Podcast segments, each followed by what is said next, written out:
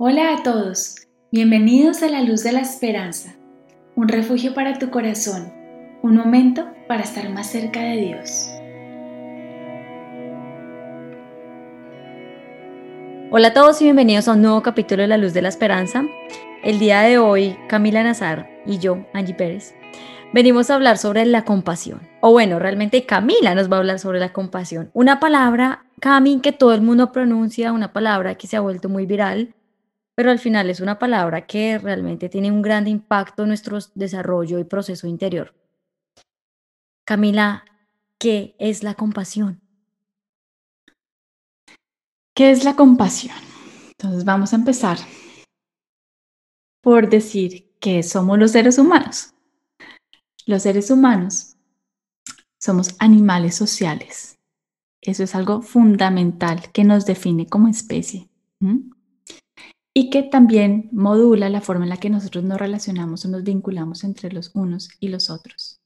Es decir, nosotros los seres humanos no somos viables, no podemos em, subsistir, no podemos continuar vivos si no es a través de las relaciones sociales entre unos y otros.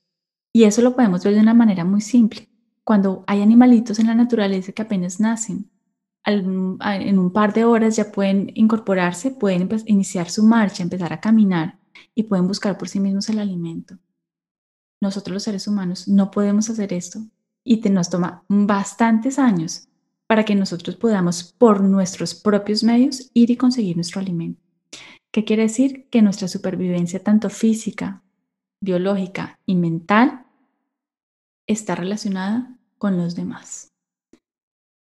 Ese es un marco súper importante para poder entender el tema de la compasión y para poder entender por qué tanto el tema de hablar del amor, el amor, ¿sí?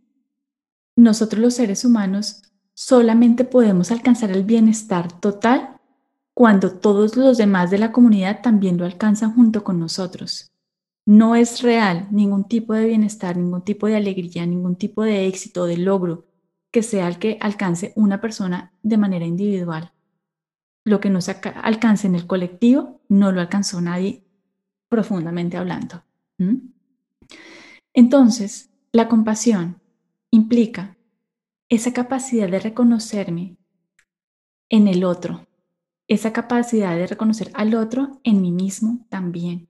Es darnos cuenta que no somos tan diferentes como creemos y que no estamos jalando cada quien para un lado en una competencia distinta. La compasión es como ese elementico como que nos, que nos, que nos, que nos une a los unos a los otros y que nos recuerda que la humanidad no son personas por aparte, la humanidad somos una y somos todos. Los 7 billones de personas que habitamos en ese planeta somos uno solo, somos una conciencia. Y la compasión es lo que viene a recordarnos que eso que el otro está haciendo tan mal, eso que, que yo juzgo en ese otro que no me gustó, eso que le reclamo al otro, ¿sí? Y que hace que yo lo señale con mi dedo, en realidad es algo que si yo lo veo en él es porque aún lo tengo yo. Así que la compasión es recoger mi dedo señalador y extender mi mano para trabajar juntos. Eso es la compasión. Cami, entonces en este orden de ideas, ¿cómo podríamos empezar nosotros a ser compasivos? Es claro y algo que yo tal vez inconscientemente he dicho, pero nunca he caído en cuenta, es que yo siempre le digo a la gente seres humanos. A mi esposo le digo ser humano, venga para acá. A mis hermanas, a todo el mundo le digo ser humano. Pero eso realmente yo no lo había conectado con la compasión y con el proceso evolutivo de la, especies. Pero te pregunto yo a ti, Cami, entonces, ¿cómo podríamos nosotros como desarrollar un poco mejor esa compasión? Ya sé qué vas a decir que en el día a día. Esa desarrollar la compasión, claro, es un, es un proceso cotidiano. Y como siempre lo he dicho, yo vuelvo a insistir en lo mismo porque la verdad es solo una y el camino es solamente uno. Para yo poder desarrollar y desplegar la compasión hacia otro, tengo que hacerlo conmigo primero. ¿Qué significa eso? Yo tengo que conocerme, entrar a mirarme con cautela, con respeto y con muchísimo amor a mí mismo y empezar a mirar cuáles son mis claros y cuáles son mis oscuros y ser muy consciente de ello.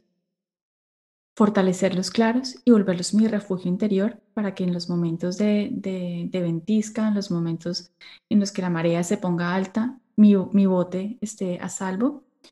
Y los oscuros, para estar em, también, digamos, teniendo claramente en el radar cuáles son como, como mis puntos ciegos en los que yo tengo que, que ser muchísimo más cuidadosa, porque quizás por allí es por donde se me vaya un poquito la mano en el trato con los otros, en el juicio hacia los demás, porque eso es algo en lo que todavía no, yo no he podido lograr como, como, iluminar y traer conciencia.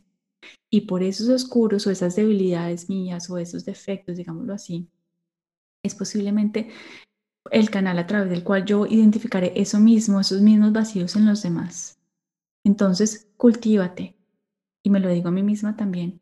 Cultivémonos en, cada vez más en conocernos más, en fortalecer nuestras luces y mirar, darnos cuenta de la inmensa cantidad de recursos que nosotros tenemos en nuestro, en nuestro interior y volverlos propios con confianza, con seguridad, con aplomo.